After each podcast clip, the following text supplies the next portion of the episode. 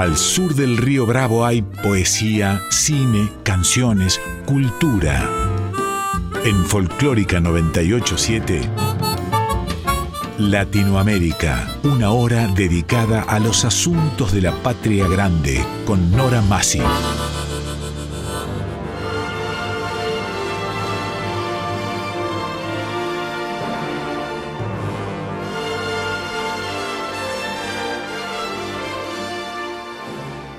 Latinoamérica, novela, cuento, teatro, poesía, música, artes visuales, nuevas tecnologías.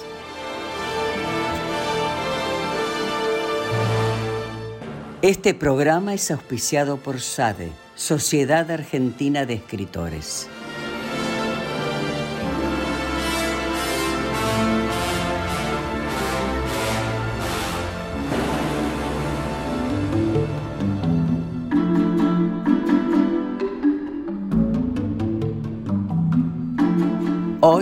Nuevas tecnologías.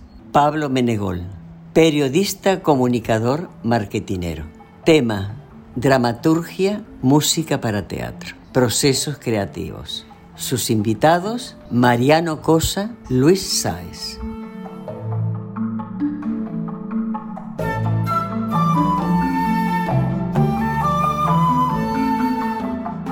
Mariano Cosa, compositor especializado en música para teatro. Residió varios años en Costa Rica y en México. A partir de 1990 incursiona en la dramaturgia y las artes audiovisuales. Se especializa también en espectáculo de títeres, objetos, sombras, tanto para niños como para adultos, y lenguajes alternativos. Ha trabajado con actores sordos, experimentando con la lengua de señas como recurso estético y expresivo. Ha participado de muchos encuentros y festivales de teatro internacionales, desde Estados Unidos hasta China.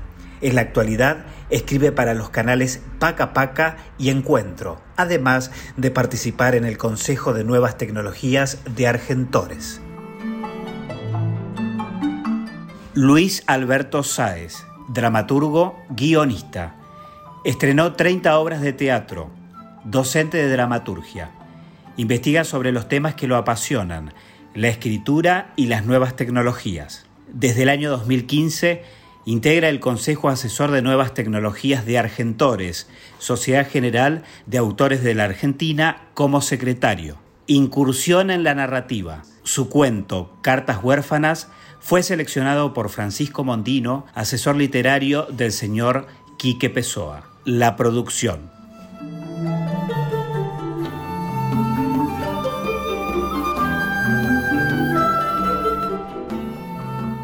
Bueno, buenas noches, audiencia.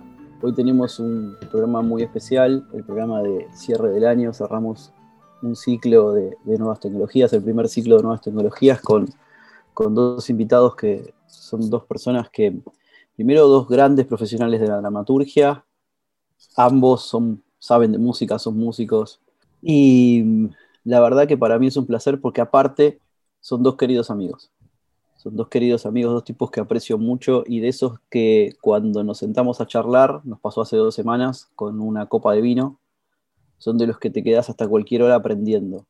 Así que para mí es un placer y un honor tener de invitados a Mariano Cosa y a Luis Sáenz, dos grandes dramaturgos. Buenas noches chicos, ¿cómo va? Buenas noches, ¿qué tal? Muchas gracias Pablo. Un saludo a todos. Hola, buenas noches, qué gusto estar acá de nuevo en este espacio que tan generosamente nos invitan, Nora y su equipo, y, coordinado por, también por una persona a quien aprecio tanto, quiero mucho, que es Pablo Menegol. Gracias. Así que Buenas eh, noches eh, a, todos, bienvenidos en este último programa 2021 y esperamos regresar con nuevos títulos en abril, si Dios lo permite. Gracias. Nora. Bueno, eh, la, primera pregunta que tengo para ustedes tiene que ver, la, última vez que nos juntamos, que nos juntamos muy largo y nos divertimos mucho, y yo particularmente aprendí mucho de ustedes, nos juntamos a comparar los procesos creativos que tienen la dramaturgia, la música, y de mi lado, que vengo del, del lado de la publicidad, y la publicidad vimos que se tocaban muy de cerca en diferentes aristas, este, casi divertidas, y, uy, yo hago esto, y yo también, La primera pregunta va directo al hueso, que es, ¿existe algo como el elixir de la inspiración? Ustedes sienten que les viene la inspiración, ¿qué sienten cuando viene la inspiración si es que eso existe? ¿Y qué es un proceso de creación?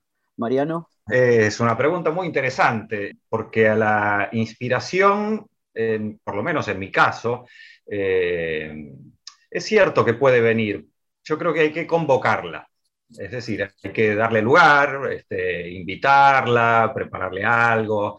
Este, la inspiración para mí viene del trabajo, es decir, si yo me siento a esperar a que se me ocurra una buena idea, bueno, tal vez venga, qué sé yo, pero seguramente si leo, si me informo, si, veo otras cosas de, teatro o, de cine, o, no por, por favor que quede claro que no es por plagiar, sino porque a veces hay cosas que te desatan una imagen, cosa que es tan importante para la dramaturgia, a partir de, una imagen, de algo que a uno lo, conmueva.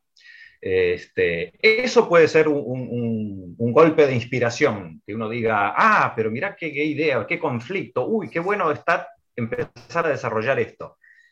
Después hay que empezar a desarrollarlo lo cual lleva mucho trabajo técnico, eh, mucho oficio, mucha autocrítica también, hay que releerse constantemente, si uno, eso ya son gustos personales, pero si uno le, le, parece puede también dar a leer este, cierto material o ciertas cosas a, compañeros con, con, experiencia, con más experiencia en lo posible, y decir, bueno, ¿qué tal? ¿Cómo lo ves por acá? ¿Qué sé yo? Bueno, después tal vez dejarlo descansar un poco, después tal vez seguirlo trabajando y en algún momento también ahí llega la inspiración nuevamente, que es cuando uno ya tiene tanto material en la cabeza, ya los, personajes han cobrado vida propia, ya casi se le escapan a uno de las manos o de las teclas cuando escribe, y parece que, van hablando por sí mismos, este, no de una manera mágica, sino de una manera que, es eso, que es inspiración o intuición, podríamos decir, es decir, uno, uno tiene ese sentido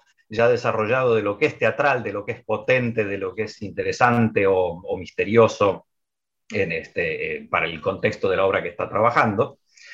Todo esto es el proceso creativo, que puede durar más, puede durar menos. Hay quien escribe una obra en tres meses, otro en tres años. Depende de, muchas cosas. Uno puede a veces desencantarse incluso de su idea inspiradora principal y después volver a enamorarse en otro arranque de, de inspiración, pero fundamentalmente creo que es eso, creo que hay que, hay que darle un, espacio a la inspiración, no es, no, es algo, no es algo mágico, digamos, porque a veces parece eso, ¿no? este, Me parece que pasa igual con los inventos, con cosas de ciencia, de, de, otras áreas, este, donde uno dice, uno lleva trabajando tanto tiempo y tiene tanta información en la cabeza que de repente las neuronas, encajan unas con otras y dicen, ahí está lo que estaba buscando. Y ese acto de inspiración, en realidad, es un acto de inspiración, pero viene nutrido de, muchas horas de trabajo, de mucha información, de mucho intercambio con otros.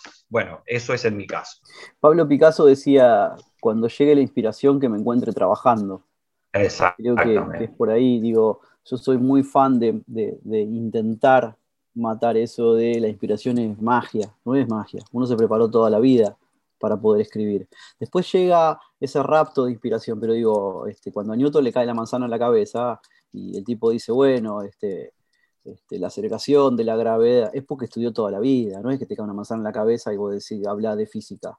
Y, me parece que, que, es por ahí, ¿no? Digo, Luis, te preparaste toda la vida para poder escribir y que para cuando te llegue ese rapto de inspiración, puedas desarrollar la idea, porque la inspiración es un segundo que se te ocurre algo, ves algo, hablábamos la otra vez de la memoria emotiva, y, pero a partir de ahí hay que hacer una obra de teatro, no es un segundo de inspiración y salió. ¿Cómo, ¿Cuánto te cuesta eso? ¿Cómo lo haces? ¿Cómo lo bajás? ¿Cuáles son tus primeros borradores? ¿Cómo es tu proceso creativo? Me, parece que está buena la propuesta a partir de ahí porque esto democratiza eh, el acto creativo, las posibilidades de crear. este concepto a veces elitista que dice que, el artista es una especie de privilegiado o que está tocado por una especie de varita, me parece que está bueno bajarlo un poco de ahí yo siempre que la gente viene a tomar talleres conmigo, les digo, yo te puedo ayudar a escribir una obra de teatro. Conmigo vas a escribir una obra. Lo que no te puedo asegurar es que vas a ganar el premio Nobel con con lo que yo te voy a ayudar a escribir. Yo te voy a, hacer conocer el proceso. Ahora, si alguien te promete que te va a ganar un concurso, no le creas, porque eso es lo mismo que la gente que escribe libros para ganar la, la ruleta, ¿no? Para ganar Martín Galas. Seguramente si conocieran la fórmula, se la reservarían para ellos, no la publicarían en un libro. Yo tomo algunas cosas que ustedes fueron hablando, que bueno, que cuando empiezan a hablar los otros uno ya, va armando su discurso. Hay cosas muy lindas que, que, usó Mariano, por ejemplo, la palabra intuición, ¿no? que según, no me acuerdo qué, pensador que yo leo mucho, ahora no me acuerdo del nombre, la intuición es la concurrencia entre inteligencia e instinto. Es y, digamos, en ese sentido es una herramienta muy útil para nosotros, ¿no? Cuando la inteligencia tiene que acomodar cosas y cuando el instinto este, recibe eh, el estímulo de las imágenes en bruto, digamos, que es lo que más nos, nos, estimula. Es aquello que, nos, que pone en funcionamiento, pone en marcha el proceso creativo, ¿no? Este, creo que, en los procesos creativos eh, la intuición es, es, la herramienta casi fundamental.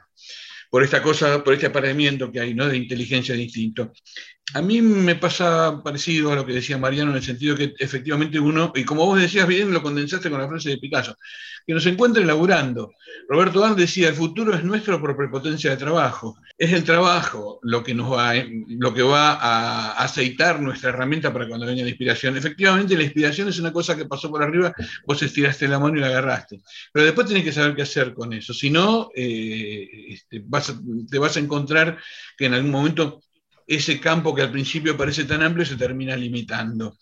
Yo coincido con ustedes en el sentido de que está bueno mirar, leer, eh, mirar películas, es decir, nutrirnos de, las, de las obras de otros que nos preceden, porque mm, porque, la creación, en realidad la creación pura no existe. La creación siempre depende de, las, creaciones previas. Lo que uno hace es apropiarse, a veces apropiarse es una palabra tan fea que tiene un, este, en, el pasado reciente tiene unas connotaciones tan atroces para, nosotros, particularmente para los argentinos. Sin embargo, es una palabra que en, en materia de creación artística es muy, es muy utilizada porque uno se apropia muchas veces de las ideas de otros y después las reconvierte. ¿No es cierto? Las reconvierte en otra cosa. Este, dice Silvio Rodríguez en una letra, a ver si me acuerdo bien, el sueño se hace a mano y sin permiso, arando el porvenir con viejos bueyes. Lo que está diciendo Silvio Rodríguez en esa letra es que el sueño se arma, se va armando solo. Y el porvenir se arma con los viejos bueyes, con las cosas viejas vamos a armar cosas nuevas. Es muy linda esa metáfora, no me acuerdo cómo se llama la canción.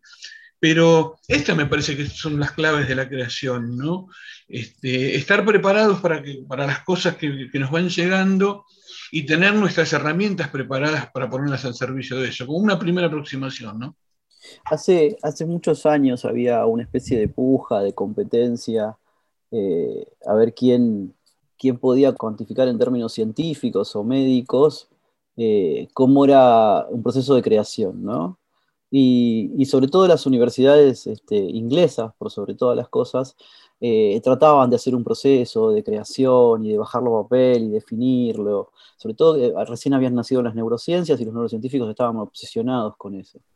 David Ogilvy, que viene del lado de la publicidad y no era ni médico, ni universitario, ni mucho menos, creo que tuvo, creo que tuvo eh, una, una definición este, increíble que es la cabeza, el cerebro, son un montón de cajitas que uno las va completando con vivencias. Y de esas vivencias saca las creaciones, publicitarias en el caso de Ogilvy, pero también pueden ser este, de, de dramaturgia, de teatro, de música. Cuanto más vivencias tenga uno, vivencias propias o prestadas, como decías vos, Luis, más prolífico va a ser en la creatividad. La creatividad uno tiende a pensar que son cosas nuevas y en realidad son cosas que uno aprendió que las transforma. Entonces, mirar desde ese lado la creatividad hace que sea más mundana, que hace que sea más para todos. No es, inventé algo único. Seguramente es la transformación de algo que vos viste. Y en ese sentido, ¿qué es lo que, eh, Luis, Mariano, el que quiera responder primero, qué es lo que los inspira? Cuando estén en la hoja en blanco, que a todos nos desespera. En, mi caso, del lado de la publicidad, en el caso de ustedes, cuando tienen una fecha de entrega, cuando tienen que hacer algo, cuando ya se los pidieron, ¿cómo rompen con la hoja en blanco y empiezan a escribir? ¿Qué los inspira? ¿Un qué? ¿Algo, un pensamiento, algo físico, un olor? ¿Qué es lo que los inspira? ¿Empezás vos, Mariano? Eh, no, dale, dale, Luis, dale, dale, a ver.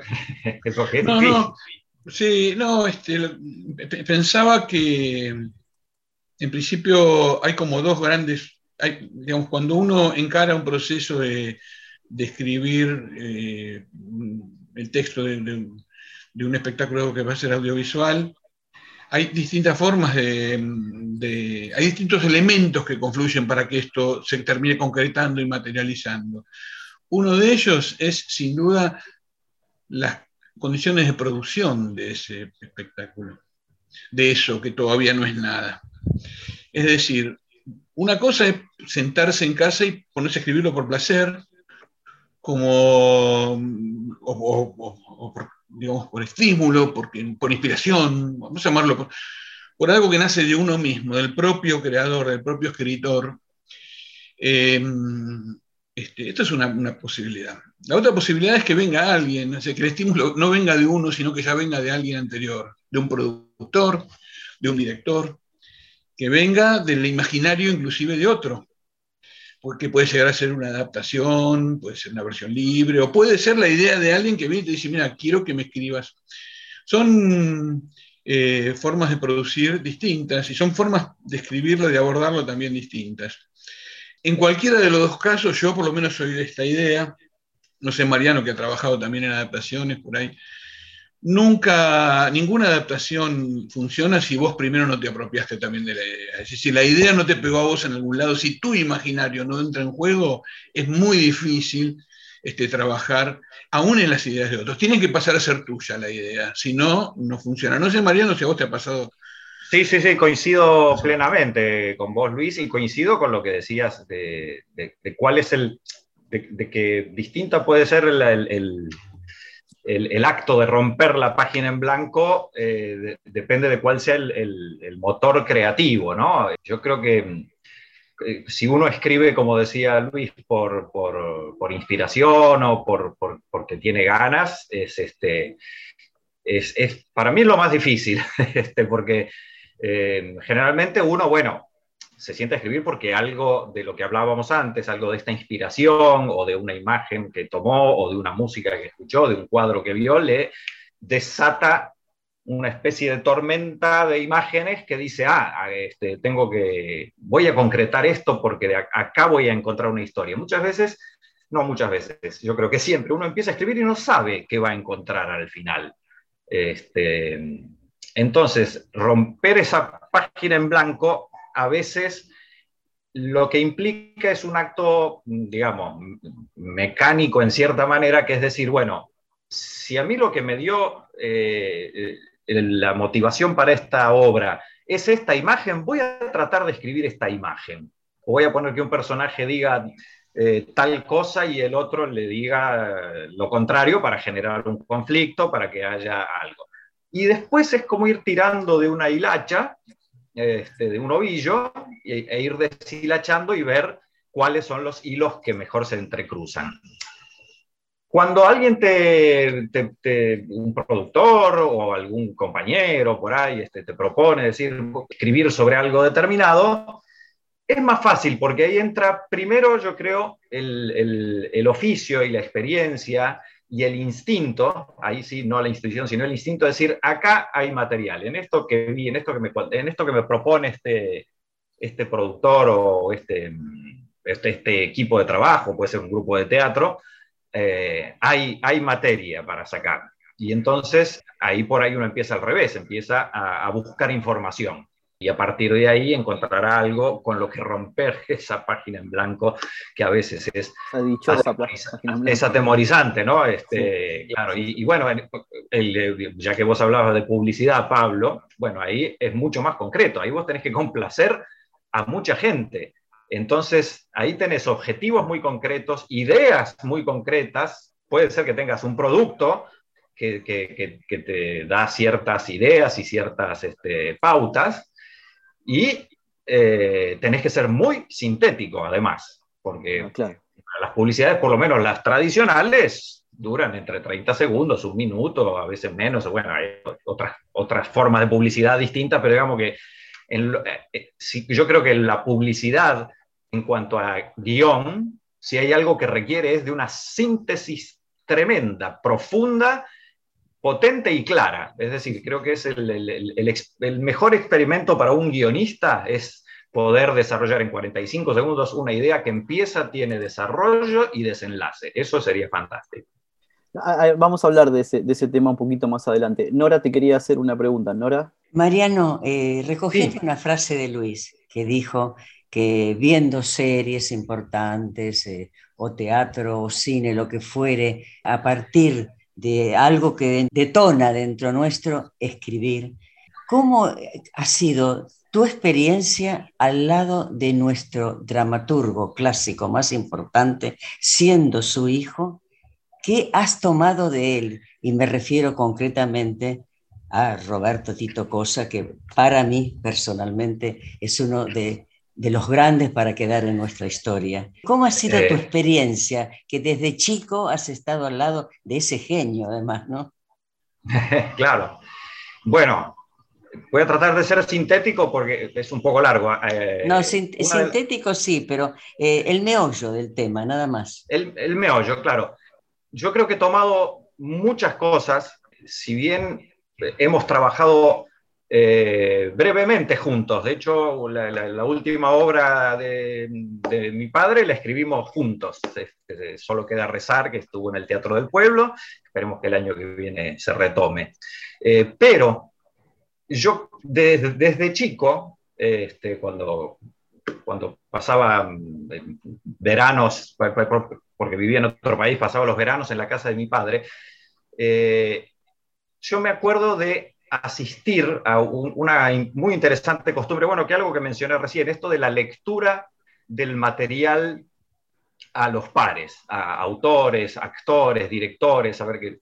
Y muchas veces eh, eh, yo estaba en esas lecturas, donde estaba, además de mi padre, estaba, bueno, gente como Carlos Omiliana, Carlos Borostiza, eh, actores como Alberto Segado, Juana Hidalgo, bueno, un montón de gente que en esa época, este, estoy hablando de hace 40 años, o más, 45, trabajaba mucho, y sin que yo pensara en ese momento que algún día me iba a dedicar a la dramaturgia, porque yo empecé eh, a, trabajar en teatro a partir de la música, de hacer música para teatro, este, pero sin pensarlo, eh, de alguna manera fui absorbiendo no, no, los conceptos, pero sí la dinámica del trabajo, de una cosa muy importante que es la posibilidad de, escuchar al otro y de tomar sus palabras y de poder retrabajar y de poder eh, eh, incluso volver para atrás en lo que uno escribió y decir, bueno, esto no, evidentemente no, queda claro, no, es,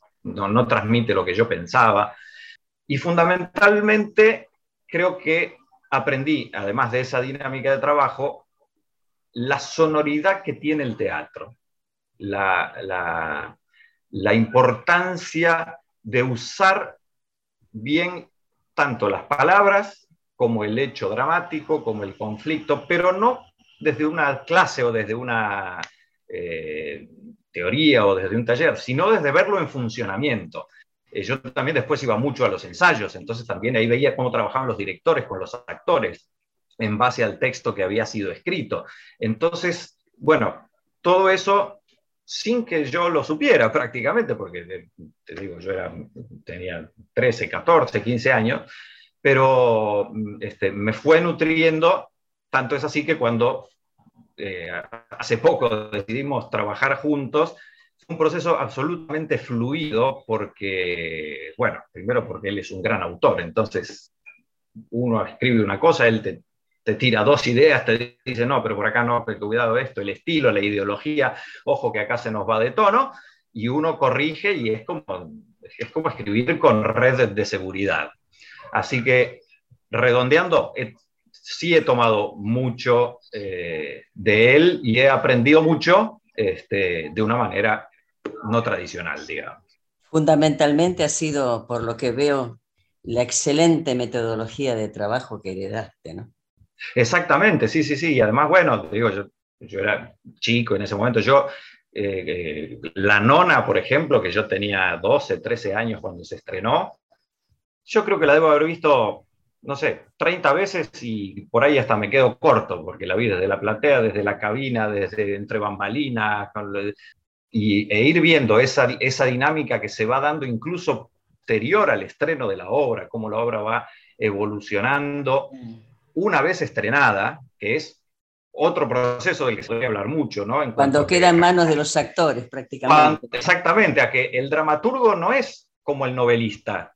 El, novelista trabaja en su casa y, sabe que, más allá de que después pase por un editor o por un corrector, el lector va a leer exactamente lo que escribió el autor de la novela. En teatro es distinto. En teatro uno entrega un texto y es como un acto de despojamiento, de decir, bueno, ya no es más mío, ya está en la mirada del director y en la palabra de los actores y en lo que el público va a recibir de eso que yo escribí. Así que, exactamente. Muchas gracias, Mariano. ¿eh? Al contrario.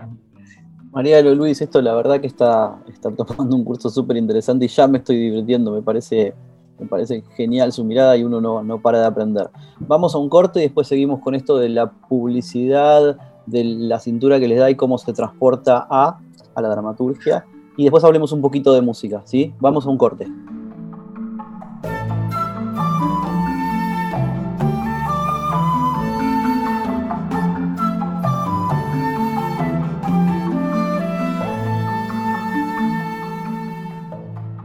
Latinoamérica con Nora Masi en Folclórica 987.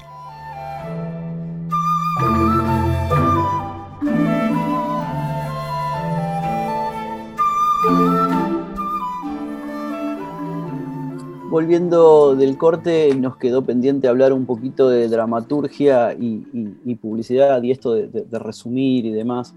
Yo lo que siento con las obras de ustedes, el otro día este, estaba leyendo, escuchando, escuchando en podcast unos libros, eh, unos este, cuentos de Luis. Lo que siento de ustedes es que son, eh, y, de, y de los grandes dramaturgos que resuelven rápidamente. Por ahí la obra dura una hora y media, pero hay pequeñas historias adentro súper interesantes que se resuelven rápidamente. Y, lo que sucede, por lo menos en Argentina, es que a los directores, este, cuando van al ámbito de, la publicidad, se los ningunea, a los escritores, a los guionistas, cuando van al ámbito de la publicidad, se los ningunea. Voy a leer 10 segundos algunos de los tipos más grandes y por lo menos más admirados por mí, que respetan afuera el ámbito de la publicidad y les voy a hacer una pregunta con esto. Guillermo del Toro es un gran publicista, Scorsese hizo muchas publicidades de Armani, eh, Berman, Ridley Scott, eh, Federico Fellini era, no, hay mucha gente que lo sepa, pero era un gran publicista, eh, Finchner, el otro día hablábamos con, Luis de González Iñárritu este, como escritor, es un gran publicista hay una cintura que te da la publicidad que la verdad que, como decía Mariano, lo que te permite es escribir corto, breve e ir directo al pie. Y hablando con ustedes de, dramaturgia, contábamos esto de contar pequeñas historias adentro de una historia. ¿Cómo lo viven? ¿Cómo es que cuentan historias pequeñitas adentro de una historia? ¿Cómo arman una gran historia desde historias pequeñas? ¿Se, se puede llegar a eso? ¿Se puede pulir eso? Porque a mí me pasa que cuando intento escribir, y Luis es un corrector de lo que escribo, termino aburriendo de contar una historia larga. ¿Cómo cuentan ustedes esas pequeñas historias que lo llevan a una gran historia? Yo te cuento la experiencia mía, que en algunos puntos coincide con la de Mariano porque los dos nos hemos formado en una escuela, él porque es el hijo y yo porque fui alumno muchos años y debo muchísimas cosas. Mis estrenos, estuvo siempre ahí la luz rectora de Tito Cosa, que ha sido siempre muy generoso, no solamente conmigo, sino con todos los autores de mi generación. Nosotros trabajábamos en aquellos años con lo que llamábamos, lo estuvimos hablando el otro día, con la imagen poética, ¿no? Trabajamos más con imagen que con premisa, que eran como las dos corrientes que en los años 70 estaban en pugna. Eh, fueron fines de los 70, comienzos de los 80, que fue la época en que yo empecé a escribir teatro. Y este, creo que la imagen, después con los años se fueron como unificando estos criterios y hoy en día eh, los dramaturgos, por lo menos de mi generación, que es también la generación de Mariano, trabajamos un poco con las dos cosas. Es decir, nos, dejamos contaminar por las imágenes, y aclaro que cuando hablo de imágenes no hablo solamente de imágenes visuales, sino imágenes, todo aquel estímulo que dispara nuestra imaginación, un olor, una textura, pasamos la mano por un vidrio esmerilado y viajamos no sabemos a dónde, o un olor a jazmines, en fin, hablamos mucho de eso el otro día, ¿no? Eh, este, entonces me dejo contaminar por eso pero después en algún momento hay que, darle como una especie de orden, hay que darle lo que se llama esa palabra que tanto miedo tienen los, primeros, los dramaturgos este, este, principiantes, que es estructura, ¿no? Hay que darle estructura en algún momento porque eso que nosotros estamos creando está destinado a otras personas. En el teatro independiente ocurre a veces que se vuelve tan endogámico que olvidan a veces los creadores que eso va a ser destinado a un público. Y eso me parece que es lo primero que tenemos que tener siempre en cuenta. Esto que nosotros estamos haciendo lo tienen que entender otros. Este, y en ese sentido, estos son como los elementos que uno tiene en cuenta cuando, cuando arma una estructura. En lo personal, eh, esto me ocurre no solamente en la dramaturgia, sino también en la narrativa, que estoy incursionando en estos últimos tiempos, con bastante buena suerte, en fin, están incursionados por el camino del cuento y descubro que el cuento también tiene como estas reglas, ¿no? Este, no, no, debes, no puedes olvidar que otro va a leer este, esto que estás escribiendo. Entonces, el tema de, de, insertar microhistorias adentro de una estructura, en lo personal a mí me ocurre, me fluye naturalmente. Tiene que ver con esa parte del proceso creativo en que yo me permito eh, que me contaminen. Aparecen criaturas, aparecen historias, aparecen las historias de esas criaturas, bueno, yo les hago un lugar. Después, en algún momento, tal vez tenga que recortarlas, las tengo que reacomodar. Eh, traigo ahora a colación el proceso de otro, de, un gran escritor, eh, que fue Borges. Y Borges decía siempre, fíjense cómo era el proceso de él distinto, él decía, a mí me es dado la imagen inicial y el remate. Lo demás lo tengo que rellenar yo. Era Borges, ¿no? Claro, era Borges. Pero con esas dos cosas, me, como diciendo, con esas dos cosas me arreglo, ¿viste? Este, él, él, sabía, recibía una imagen inicial que lo motivaba, qué sé yo, pero él ya sabía más o menos como para dónde iba, ¿no? Es decir, eh, después se podía modificar sobre la marcha, yo eso eh, esto me lo enseñó Mauricio Cartún, que fue uno de mis primeros maestros, eso le llamo estructura dinámica, ¿no? Llamamos, es decir, tener como tres o cuatro finales posibles, no ceñirnos a uno, no ir siempre para un mismo final, sino que en la medida en que los personajes empiezan a interrelacionar y a contarnos la historia, nosotros tenemos que dejarlos a ellos, que sean los protagonistas, ya nos van como diciendo eh, para qué lado puede ir, pero mm, hasta que no llegamos al desenlace, eh, es difícil a veces imponer, porque si no empieza el autor a imponerle voluntades a los personajes y estos empiezan como a limitar, ¿no es cierto? Este por lo menos es el proceso mío. Mariano, habíamos hablado mucho la, eh, la semana pasada este, en este encuentro que tuvimos de la memoria emotiva como parte de la inspiración. Yo había contado una historia de mi papá falleció cuando yo era muy chico, yo iba a un club con él que lo perdí y a los cuarenta y pico de años de casualidad llego al mismo club que no sabía qué era y caminando por un bosque del club, un bosque de eucalipto, yo soy muy alérgico, entonces mi mamá me cortaba eucaliptos medicinales y me ponía la cabeza en la cacerola con una toalla, como pasaba a todos los chicos de mi edad. Este, descubro que ese era mi club, me paro en el medio del bosque, freno todo, me pongo a llorar sin saber por qué motivo lloraba y me acordé de mi papá, era el club de mi papá. La memoria emotiva es muy importante en este sentido. Y, y Mariana, vos contabas anécdotas y cosas que te pasaban. ¿Cómo escribís a partir de ahí?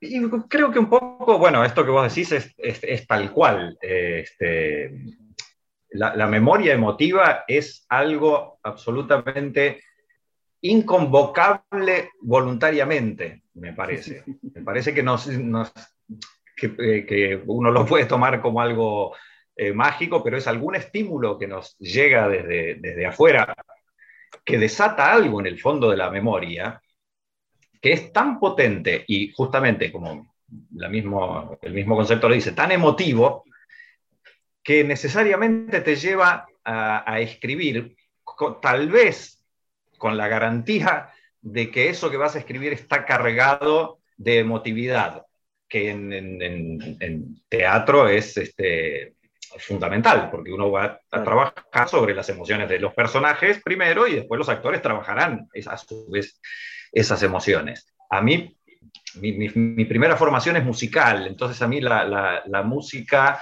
siempre me lleva a imágenes muy concretas y a lugares muy concretos. Y, hablando de, juntándolo un poco con lo que decía antes cuando hablaba de mi viejo, eh, mi viejo también escuchaba música mientras escribía sobre todo música clásica, tangos y bueno, y algunas otras cosas también.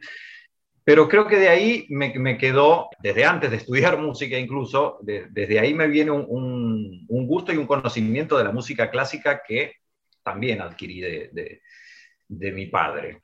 Porque en el, teatro también, en, el teatro escrito, digo, este, en la dramaturgia, hay mucha musicalidad incluso la, construcción de escenas, la construcción de, estructuras dramáticas, eh, es mucho más poderosa cuando está sustentada por una estructura musical, si es que uno tiene esa posibilidad, que no implica ser músico, lo aclaro muy bien. claro, Implica este, tener un oído musical, tener una cultura musical, haber escuchado música. La música es un lenguaje tan abstracto que se choca con las palabras, contenidos y con las ideas y con el discurso. Entonces, sí.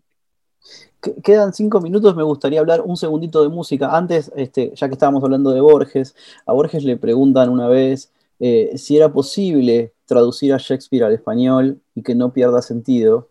Y Borges dijo que no por dos motivos. El primero porque son dos idiomas tan distintos que ese sentido se va a perder sí o sí. Pero el segundo, y que tiene que ver con esto, que tiene que ver específicamente con esto, es porque él decía que Shakespeare escribía con tempos, le daba su musicalidad a cada cosa que escribía. Al traducirlo, ese tiempo se rompe, esos tempos musicales, y pierde ese sentido musical con el que, según Borges, escribía Shakespeare. Con lo cual, esto de la musicalidad en la escritura es algo fundamental. Eh, entonces, vamos, quedan tres minutos, vamos un segundito a la música. Mariano, vos que sos experto en esto, de hecho vivís de esto, no solo de escribir dramaturgia, sino de escribir música para obras. Hablábamos un poco en esto en términos musicales, ya que Luis es músico, yo también, vos también, de, en términos musicales, cómo se logra este, ir a un lugar de reposo con música, ir a un lugar de tensión, es que esto de escribir, la mayoría de las obras populares están escritas en algo que quiero que expliques en dos minutitos, que es esto de eh, la tónica, la cuarta, la quinta, ¿qué es esto y cómo escribís música vos, Mariano, para obras este, de teatro? Eh, bueno, tratando de sintetizar lo más posible, sí, la música, por lo menos la occidental, a la que todos estamos acostumbrados a escuchar eh, en este lado del mundo, hay un elemento que se llama tónica, que es, es, la tonalidad en la que está escrita esa música, que es como que es como la casa de uno, que es el lugar de donde uno sale y a donde uno quiere regresar. Pero en el medio hay un montón de recursos que generan tensiones sonoras este, hasta llegar a un punto, son, son, son grados armónicos, es un poco complejo y técnico de explicar, pero son grados armónicos que van generando ciertas tensiones y ciertas expectativas en el oído del oyente. Cuando uno conoce esos recursos y los puede emplear este, bien y construir una estructura sonora, basada en estas tensiones y en, estas, en estos reposos, también es, como, digamos, podría uno pensar la, música en el teatro, es decir, traducir el texto escrito el, ritmo que tiene, dónde está el, punto culminante de la, trama, dónde está el clímax, dónde hay un reposo, dónde se necesita una cierta textura para caracterizar una situación o un personaje, terminado de contestar un poco lo que preguntabas, es yo lo, que hago primero es leer el texto. Cuando me dan un texto que no es mío para hacer este, la, música de una obra de teatro, lo primero que hago es leerlo y estudiarlo y analizarlo, hacerle un análisis literario dramatúrgico. Luego, charlar con el director para ver que las ideas no, no, no, no choquen con las ideas de puesta y después ver los ensayos, porque hay que escuchar a los actores, donde la música no puede ser la protagónica, es decir, uno no puede tapar a un actor o tapar un texto importante. Entonces, también hay que ser, como en la publicidad, muy sintético eh, y muy asertivo en la coloratura y en la cantidad de música que uno pone eh, en determinada escena. Brevemente lo digo por el poco tiempo que tenemos. Hemos llegado al final de Latinoamérica 2021 y ha sido un gran acierto agregar nuevas tecnologías. Y te agradezco mucho, Pablo, toda la gente importantísima que has arrimado al programa porque hemos aprendido todos nosotros, la producción, técnico-artístico y nuestros oyentes. Y ha tenido gran repercusión en los podcasts. Así que será hasta el año que viene. Y muchas gracias otra vez, Pablo. Gracias, Nora. Eh, primero, agradecerles a, Luis y, a Mariano. Chicos, mil gracias. Les dejo la, palabra para cerrar y después, después sigo yo agradeciendo al, al, resto de la gente, a los que me han invitado, a los que han venido, a Nora, Luis, Mariano, gracias. Bueno, en lo personal, yo también estoy muy agradecido a que nos hayan convocado a poder participar en este programa, en esta radio tan prestigiosos ambos, trabajar este, con vos, Pablo, como coordinador, trabajar, integrar el equipo este, donde está el nombre de Nora Masi, que para mí es un referente, Así que no tengo más que gratitud y bueno, desde luego cuenten conmigo, siempre será un placer y una experiencia fantástica eh, poder este, venir a la radio, sumarse a la radio, que es un medio que todos queremos tanto, así que muchas gracias. Gracias Luis. Mariano. Coincido, yo la, radio es un, medio que me parece maravilloso y fantástico, que apela al, al oído y a la escucha, y bueno, y con un equipo de notables como es este, como es Pablo Menegol, Luis Sáez y bueno, y los creadores del programa, Nora Masi, Patricio, todos, este, realmente es, es, un orgullo estar, es un placer eh, debatir estos temas. Ojalá podamos seguir este, el año que viene expandiendo estas ideas que son tan interesantes. No tengo más que palabras de agradecimiento para todos. Muchísimas gracias. Pablo, permiso, eh, permiso, quería saludarlos. Acá Patricio, saludar a Luis, saludar a Mariano que estuvieron presentes, agradecerte a vos también, Pablo, porque todos estos invitados han honrado Latinoamérica, este rubro de nuevas tecnologías en este último tiempo, en todos estos meses. Hemos aprendido muchísimo hemos llegado con nuevos temas y es muy importante y sobre todo expandirnos con los podcasts universalmente. Agradecerles nuevamente a Luis, a Mariano y a Pablo este, todo este programa y este crecimiento de nuevas tecnologías. Bueno, me gustaría cerrar eh, agradeciendo la generosidad de Patricio y de Nora, no solo de la radio. Y, y de Nora viene siendo generosa conmigo hace muchos años. Yo soy guionista en Argentores, gracias a Nora y no me quiero olvidar de eso para cerrar. Abrí el primer programa agradeciéndole a Nora que me haya permitido ser guionista de Argentores y quiero cerrar el programa agradeciendo la generosidad de Nora que tiene para conmigo hace muchos, muchos años. Gracias a todos, gracias a la radio, pero por sobre todo a Patricio Honor. Gracias, buenas noches.